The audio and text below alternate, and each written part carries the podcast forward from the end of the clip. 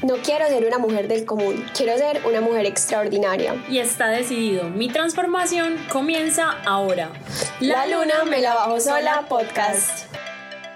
Bienvenidos a un capítulo más de La Luna Me la Bajo Sola podcast. Este capítulo venía siendo aplazado hace como 800 años. Desde que comencé el podcast lo íbamos a grabar y no habíamos podido, pero bueno, todo siempre se da cuando se debe dar. Total, tienes toda la El día de hoy me acompaña Paula Correa, que es una amiga que amo con todo mi corazón, y eh, vamos a hablar de un tema bastante interesante, la tusa y todo lo que hay detrás de esto. Esto muy conectado con el tema del podcast anterior, que fue la, la soledad, aprender a estar solas, y yo creo que esto nos va a dar muchas luces y nos vamos a conectar demasiado. Así que, Pau, bienvenida al podcast.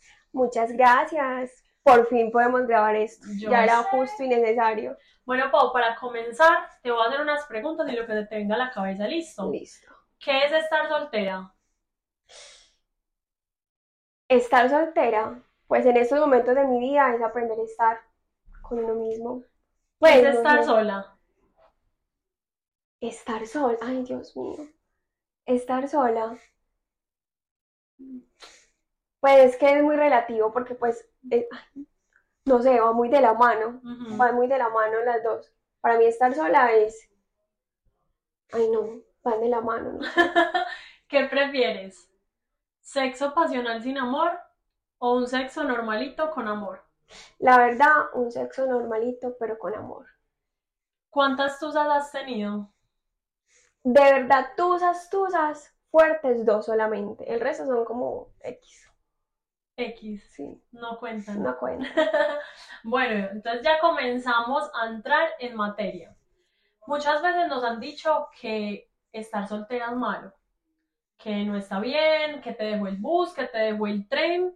Y mejor dicho, hoy vamos a abordar ese tema, pero queremos comenzarlo desde la tusa. Pau, cuéntanos un poquito de eso. Bueno, cuando uno aprende a madurar y a conocerse y a estar solo y a estar soltero, que para mí eso era lo peor del mundo, uno empieza a ver que la tusa no es tan mala, o sea, es muy buena. A mí me encanta porque es la lipotusa, entonces los kilitos que uno gorda con la, con la los baja ahí, pero no, mentiras, hablando en serio, em, he vivido tusas muy fuertes para mí hace dos o tres años una tusa era que se me iba a acabar el mundo, yo no sabía qué iba a hacer con mi vida sin esa persona o cómo volver a encaminarme sin ella, es lo peor que a uno le puede pasar supuestamente en ese momento. uno se siente como inservible, uno se siente feo, la autoestima baja a un menos mil, es, es un montón de sensaciones. Pero vámonos más atrás, vámonos más atrás y hablemos de tu primera tusa, ¿te acuerdas? Me acuerdo mucho, me acuerdo mucho porque fue mi primera tusa, con mi primer amor, con la persona que yo decía que no, que iba a tener hijos, me iba a casar, todo el cuento. Y fue muy duro, fue muy duro porque eh, uno empezar a tener una vida sin esa persona, a darse cuenta de que realmente pues las personas son pasajeras y efímeras, eh, es complejo. Yo me acuerdo que yo no salía, yo lloraba. Pero no, vámonos un poquito más atrás. Cuéntanos de la historia, como resúmenos el romance y después cómo fue el proceso de la tusa. El romance. El romance así en un flash. Fue muy bonito, fue un amor muy lindo, muy inocente, fue muy, sí, muy inocente hasta donde se pudo. Ya hicimos el proceso de hombre a, a de niño a hombre y de niña a mujer y ya empezaron esos esos conflictos ya más internos como las salidas, como él empezaba a ver otras niñas, yo todavía era muy niña. ¿De qué edad empezaste esa relación?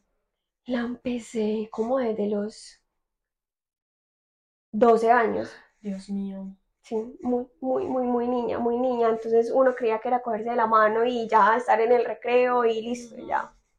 Entonces fue una relación muy linda por mucho tiempo, pero cuando empezamos a crecer, y allá no ser unos niños, ya las cosas se tornaron un poquito más...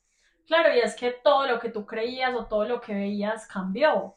Completamente cambió ya en cómo nos veíamos, el tema de la sexualidad, en el ambiente, por decirlo así, el mundo que él quería y el que yo no estaba pues actualizada, por decirlo así, fue muy complejo. Ya después llega esa etapa de los cachos, pues a mí me pusieron cachos, o sea, yo soy como... eh, sí, me pusieron muchos cachos, Dios entonces... mío, no puede ser. eh, ¿Cuál ha sido la peor? Sin mencionar al sujeto porque estamos, no sabemos si nos está escuchando. no sabemos, sí, no sabemos. Posiblemente. Pues, La peor fue, o sea, uno como mujer empieza como a identificar su sexto sentido. La peor fue que este personaje eh, me mató. Pongámosle Pepito para ponerle ahí como un apodo mientras. Pepito me mató a la moza, pues, la- con la que me estaba poniendo, poniendo cacho. Llevaba ya como seis meses con ella y yo sentía que algo estaba pasando. Y él un día me dijo que él empezó a poner fotos con otra persona que no era yo. Entonces yo le empecé a preguntar y me di cuenta que él me dijo que supuestamente se había muerto de una enfermedad del corazón. La amiga con la que ponía fotos, Dios mío. Y resulta que con la amiga llevaba seis meses y pues ya tenía como una relación. Entonces yo me di cuenta porque uno como mujer empieza a investigar, empezó Claro. en Instagram en ese entonces y todo el mundo lo tenía público y empecé a hacer mis investigaciones y ese fue como el, sí, como la tusa más, pues como los cachos más, o sea, más creativos Pero que cuando te diste cuenta, Dios mío. Ah, bueno, me di cuenta porque nosotros teníamos un perrito y ya la relación estaba fracturada en ese momento, entonces lo que hicimos fue que él una semana con el perrito, yo otra semana con el perrito, y en una de esas lo llamé y le dije que pues cuando me iba a llevar al perro, que ya era mi tiempo. Y me contestó y me dijo, mami, sí, yo ahorita voy. Yo, mami, ¿por qué? Y de los nervios él no, Colgó. él no colgó, mío. sino que yo escuché toda la conversación y decía, pues como que hablando con la, la pareja de él en ese entonces La amiga también, muerta, ay, Dios mío. la amiga muerta, él estaba haciendo cosas muy comprometedoras y yo, él se dio cuenta que no había colgado y ya después ahí empezó pues como en la odisea. Pau, ¿cómo superaste eso? ¿O cómo le hiciste frente a esa situación? En un principio me imagino pues que es como esa etapa de no aceptarlo. Sí, fue muy difícil, fue muy difícil porque pues obviamente yo pues idealicé a esa persona, yo me quería casar con esa persona, fue súper duro. Eh, como te digo, la autoestima baja a un mil por mil. Eh, yo me sentía súper mal, yo no quería nada, yo no le encontraba, literal, no le encontraba sentido a la No, y vida. sabes qué es lo que pasa, que hemos escuchado mucho cuando le ponen a uno los cachos, uno de una dice, ¿y quién fue? ¿Por qué? Porque uno va y se compara y dice, pero pues, o esta persona es mucho más linda, o esta persona pues nada que ver conmigo, o sea, ¿qué pasa? Y muchas veces también entre mujeres siempre tiramos duro es a la moza, cuando realmente sabemos que el amor es una elección y tu pareja eligió estar con otra persona. O sea, no, obviamente ambos de pronto tienen la culpa, pero más culpa tal vez lo tiene la persona que traicionó tu confianza. Total, o sea, uno igual no sabe de quién se enamora, cómo se enamora, cómo pasan las cosas. Yo nunca juzgué a la persona hasta que no se metan conmigo, pues porque hubo un momento en el que la persona sí intervino ahí de una manera no muy formal, pero si uno empieza, ¿quién es? ¿Es más bonita?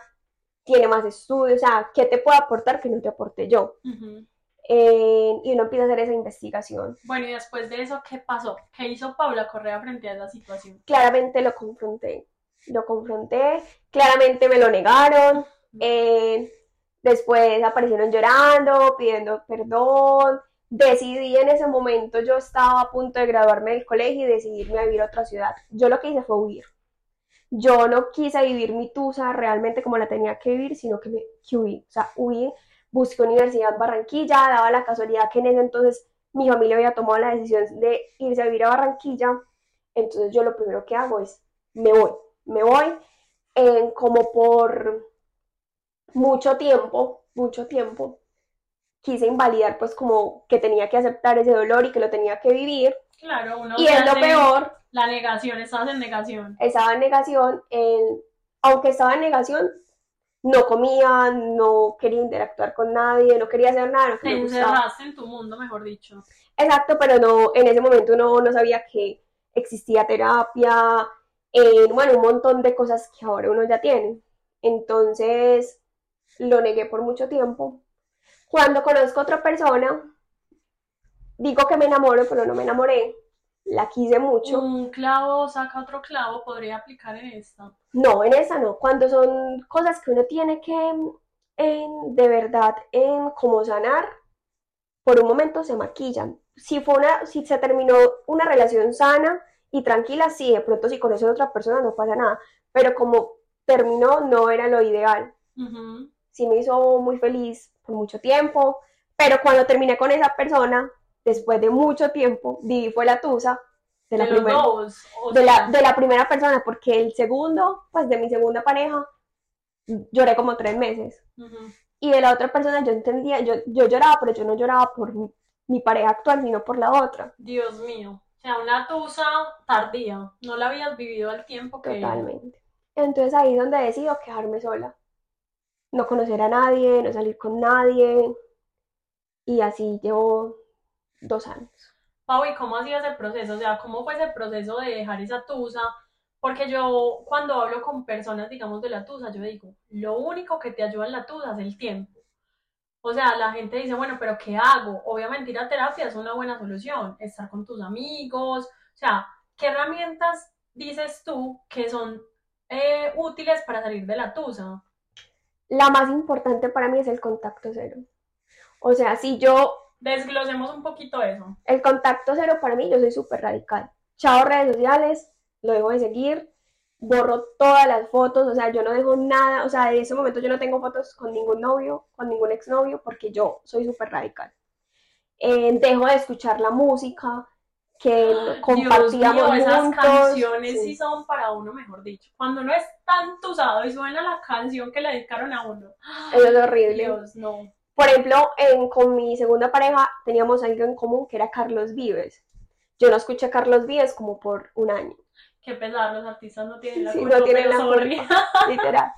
Cuando volví a escuchar Carlos Vives y no sentía nada, ni nostalgia, ni agonía, ni nada de eso, yo, ah, no, ya lo superé, ya. Ajá. Entonces, primero el contacto cero, no hablar, nada, o sea, listo. Ah, que podemos ser amigos, no, nada. O sea, No, y hay muchas personas que saben qué pasa, ¿sabes qué pasa? Quedan muy ancladas con la familia. sí. Y yo sí he dicho una cosa, y a mí me pasó cuando terminé mi relación larga. Mi abuela es la luz de mis ojos y mi exnovio le llevaba flores. Ah, y yo, No. Dios, no, tan hermoso, mi exnovio que le lleva flores, otra vez vuelva y llore, otra vez entonces de cuando ya habías dado dos pasos. Entonces también es entender y respetar esos espacios, tanto tuyos como de la otra persona. Si tú tuviste una relación excelente con tu suegra, maravilloso, pero tú no tienes que estar metida en la casa de tu suegra, en la casa, haciéndole visita todos los viernes. No, ese es el peor error porque a mí me pasó eso, o sea, yo con las dos familias de mis anteriores parejas me las llevé súper bien, o sea, las mamás de ellos me llamaban y me decían, o sea, te extrañamos, o sea, y eso es una cosa, o sea, es un vínculo que no te va a dejar sanar lo que tienes que sanar, Porque como cuando dicen que los amigos del novio son los amigos del novio, así literalmente, la familia del novio es la familia del novio, ya, hasta ahí, y se vuelve una familia desconocida porque si uno quiere sanar, uno tiene que cortar vínculos con todas las personas involucradas en la en relación. la relación. Y obviamente no es como que ay, nos encontramos en la calle y no te puedo saludar, no. No, sí. Pero tampoco generar esos espacios uno mismo, como decir, bueno, ay, hola, ex suegra, ¿qué haces? Nos vemos. No. No, todo mal, o sea, sería todo mal. Uno cree que sí porque quiere saber de la persona, porque es la única manera de tener un vínculo. con- No, eso es fatal, eso es lo peor. Lo único que haces es alargar tu tusa. Entonces, el contacto cero, tener un focus group, que son la familia y los amigos más cercanos, tener unas amigas y una familia que así tú diez mil veces cuentes la misma historia, diez mil veces llores, estén ahí. ¿Quién fue la persona importante. que más soportó tu tusa larga? Mi tusa larga, mi mamá y mi hermana. Mi mamá y mi hermana, pues varias amigas también, pero mi mamá y mi hermana fueron como las con las que me sentí más vulnerable. Eh, ¿Y cómo te ayudaban? ¿Qué te decían? Mi mamá, pues como mamá, simplemente daba su aporte de cariño y ya va a pasar. Pero cada vez que quería llorar, yo sabía que podía ser vulnerable con ella. Mi hermana y específicamente una amiga, eh, Juliana, si escuchas esto, Saludes. y mi hermana Marce, eh, fueron como las que se sentaban conmigo, repetían, volvían a hablar, volvían a contarme, o sea, volvían a recordarme lo que yo valía y por qué habían pasado las cosas. Y ya después de eso, eh, uno empieza a acercarse a las personas que dejó por esa pareja. No, eso es un error que yo creo que todos cometemos en las relaciones. Dejamos a un lado ese espacio con amigos, familia, hobbies, por estar con esa persona. Total. Entonces fue súper difícil eh, y volví a empezar de cero. O sea, de cero es que me obligaba, yo tuve un error muy grande y era por miedo a estar sola y soltera. Porque yo, o sea, soltera tú puedes estar, pero Nunca Pero- sola. nunca sola y puedes estar bien sola. Sí. Pero yo, yo solamente me sentía validada, validada si un hombre me decía que yo era bonita, si un hombre me decía que quería estar conmigo, pues en una relación. Entonces conocí en un lapso de seis meses después de mi última tusa a muchos, no muchos, digamos tres más, con los que salía ya la primera comida o el el heladito, yo decía, no, todo mal, todo mal. Entonces decidí obligarme a quedarme un fin de semana sola, así llorara, así me desesperara, con tal de no estar con personas que no me aportaban nada. No, y es que llenar ese vacío, eso que tú tienes en tu interior con otra persona va a ser peor. A mí me pasó, Pau, cuando terminé mi relación larga, al poco tiempo, como cinco meses, una relación de siete años no se cura en ese tiempo. Claro que es muy relativo, pero si tú te Total. dedicas a sanar, pero no, yo me dediqué también a salir con otra gente, a conocer otra gente, y ahí al final tú también le haces daño a la otra persona, porque puede que la otra persona ya esté en disposición de algo, De pero algo. tú no. No. O sea, como esos memes que uno ve llorando por uno y arreglándose para el otro. O sea, Literal, mal. literal, hubo una persona de esas que conocí que le agradezco muchísimo, muchísimo, muchísimo, que siempre que nos vemos, él me dice gracias y yo le digo gracias. Y es un Pepito 2, Pito dos. con el que, con el que salí y salí como por seis meses. Y fue, una- fue, fue muy lindo porque yo sabía que iba a ser efímero, pero me volvió a mostrar la Paula que yo era, la que dejé de ser por esas relaciones, por esas tusas.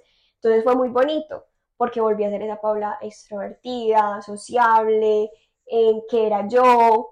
Uno se pierde a veces porque el terminar relaciones a veces es muy sano, pero mis, pues cuando mi ruptura de mis dos relaciones fue muy tóxico. Entonces uno empieza a ver cosas en uno no positivas, sino negativas. ¿Cómo identificabas tú que ya estabas tóxica? O sea, ¿qué hacía Paula que decía, Dios mío, ya, no es Eh, sano? en la primera relación no era sano porque uno no, no puede obligar a nadie a no salir o a no tener amigos, a no...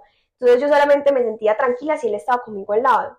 O si eh, él no salía, ¿me entiendes? En revisar el celular, sentirse inseguro. Yo le decía a mi hermana Marce, yo le decía, Marce, se siente, el amor se siente como lo estoy sintiendo. Y ella me decía, como yo, a mí me da miedo verme con esa persona. Cuando él me decía, ya estoy abajo, sal, a mí en vez de darme emoción me estaba dando miedo y me estaba dando cuenta que no era una relación sana, pero que la quería seguir, pues por la dependencia emocional que tenía en ese momento. Con la otra relación era porque no me sentía validada, porque era una novia trofeo. Era como que no puedes hacer nada, tú tienes que hacer lo que en, en la sociedad en la que yo vivo está bien. Y yo decía, eso no está bien. Y empecé a ver cosas que, por ejemplo, uno en una relación, o sea, hay intimidad, hay dos tipos de intimidad. La intimidad que es para mí la sexual y esa la intimidad de pareja es tú mostrarte vulnerable y todo, pues como eres tú en esencia. Y yo siempre tenía una fachada con él. Nunca le mostré partes de mi familia que para mí eran importantes porque no me sentía que encajaba con él. Pero me quedé ahí por miedo a estar sola. ¿Y tú crees que uno puede ser 100% auténtico en una relación? Yo digo que no 100%, pero sí un 85. 85.99. Sí, porque tú nunca vas, o sea, tú con tu pareja puedes estar, o sea, su, o sea, puedes ser tú, pero tú no eres igual a como eres con tus amigos. O sea, por ejemplo, no, va- no es que vayas a tener doble fachada, pero pues tú con tu pareja tienes un rol de pareja, de amigo y de mejor amigo y de amante y de todo. Tú con tus amigos es, es con tus amigos. Tú en tu trabajo, tú no eres así, por ejemplo, yo no soy así espontánea pues en el trabajo porque estoy trabajando. Entonces, yo digo que sí, pero pues en ciertas ocasiones no. Bueno, eso es tema para otro podcast bien interesante. Bueno, Pau, volviendo a la tusa y en esos tips para salir de esa tusa, yo también recomiendo mucho algo y es hacer una lista. A mí las listas me sirven demasiado y es poner en un lado qué te aporta esa persona y en el otro lado lo que no te gusta. Y si realmente pesa más lo que no te gusta, hay que terminar esa relación. Claro que decirlo es muy fácil, pero No, tomar es, esa es decisión, difícil. tomar esa decisión es Complejo. horrible. Y más porque, por ejemplo, añadiendo a ese tip, yo tengo uno, y era que en ese momento, pues, yo era universitaria, en mi primera tusa, yo era, estaba en el colegio, o sea, yo no tenía, pues, como ingresos, ingresos para yo decir que no me voy a pagar 150 mil pesos por una terapia, pues, por un valor X ahí. Entonces, lo que yo hacía, y todavía lo hago porque me gusta hacerlo, y ya lo hago es por, suena muy loco y todo el cuento, pero ahora lo hago es porque me gusta estar conmigo, o sea, a mí me encanta estar conmigo ya, o sea, porque ya lo adquirí.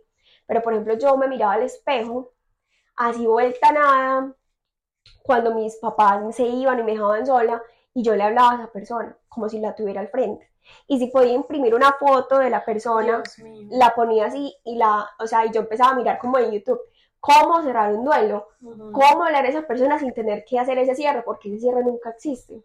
En realidad, cuando tú, o sea, sí sirve, pero para uno, no para la persona, porque la persona puede leer la carta o no leerla, o puede escuchar tu llamada, pero pues le va a dar igual. Entonces, lo que yo hacía y que me ha servido muchísimo es que literal, yo me ponía, ponía la foto de la persona en el espejo o le hablaba al espejo como si estuviera con él, o con ella, o con lo que sea.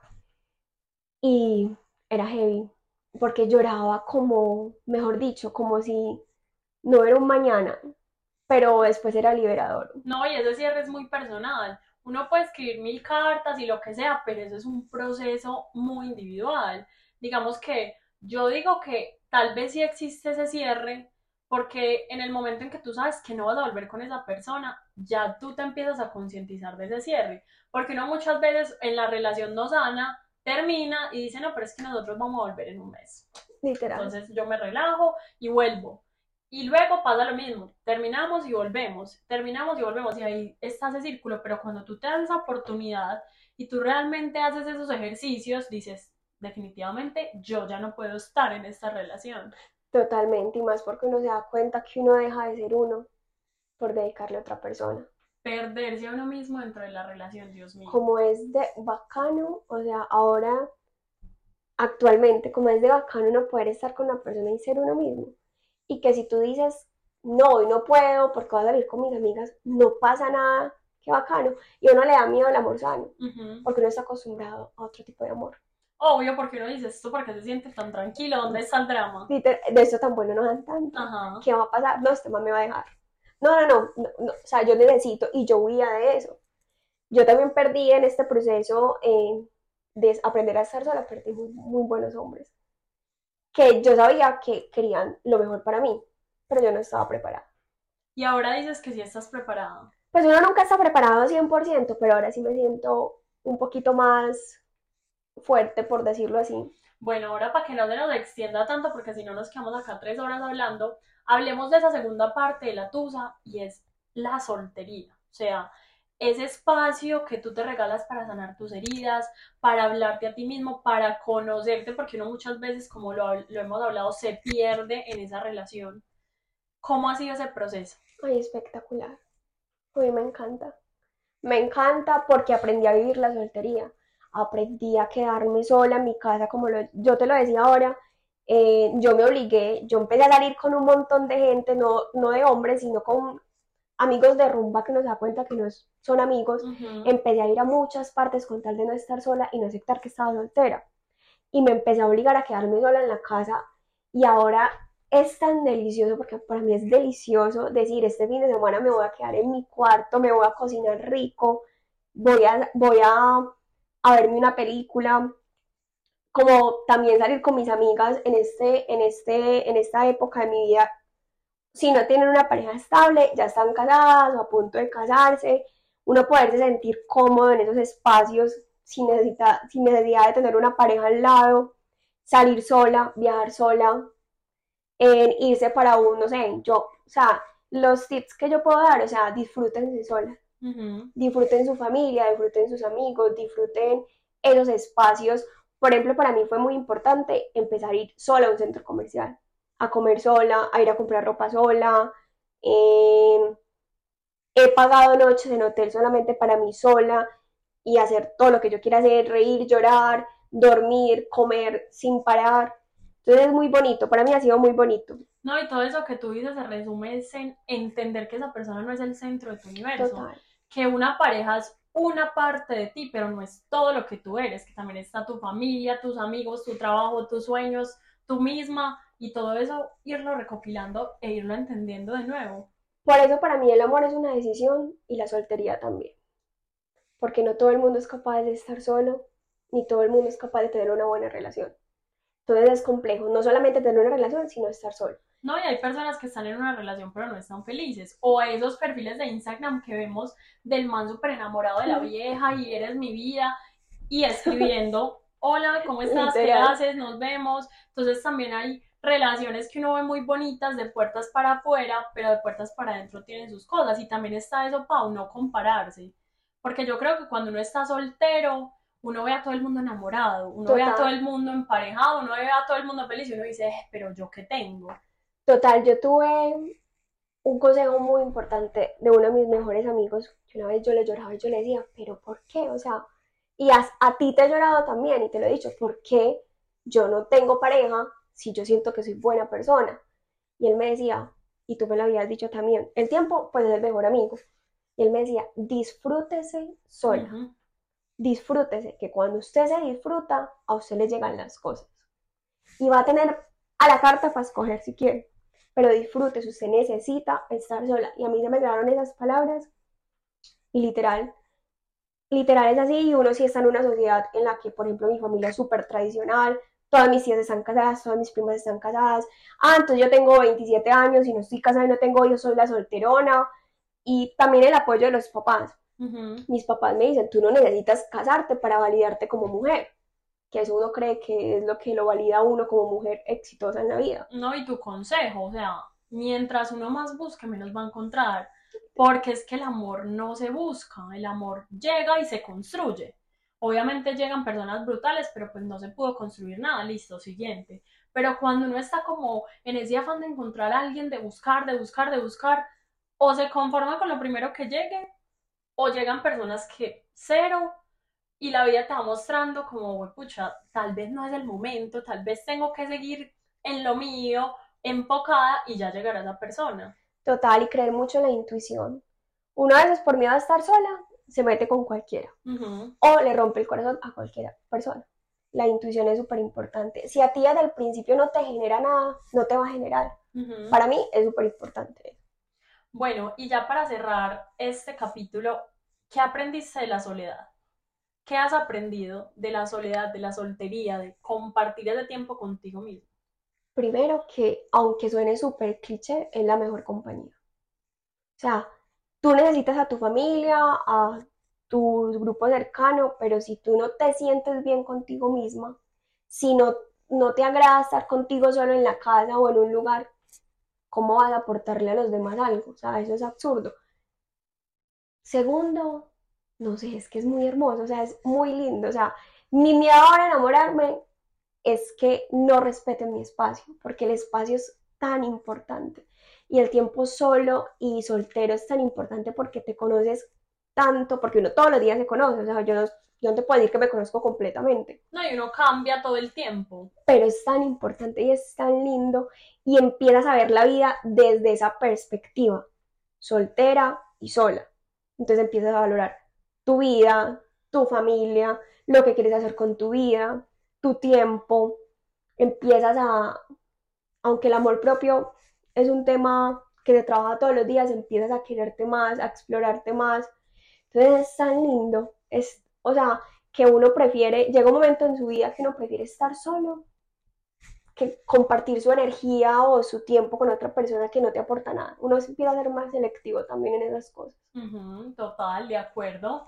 Y ya para terminar, Pau, un consejo para bajarnos la luna solas. Un consejo, eh, bájense la luna solas. No necesitan a nadie, o sea, no necesitan a nadie, créansela. Créansela, disfrútense y amen. El amor, el amor es lo más lindo que hay. Ay, me encanta. Así cerramos este capítulo.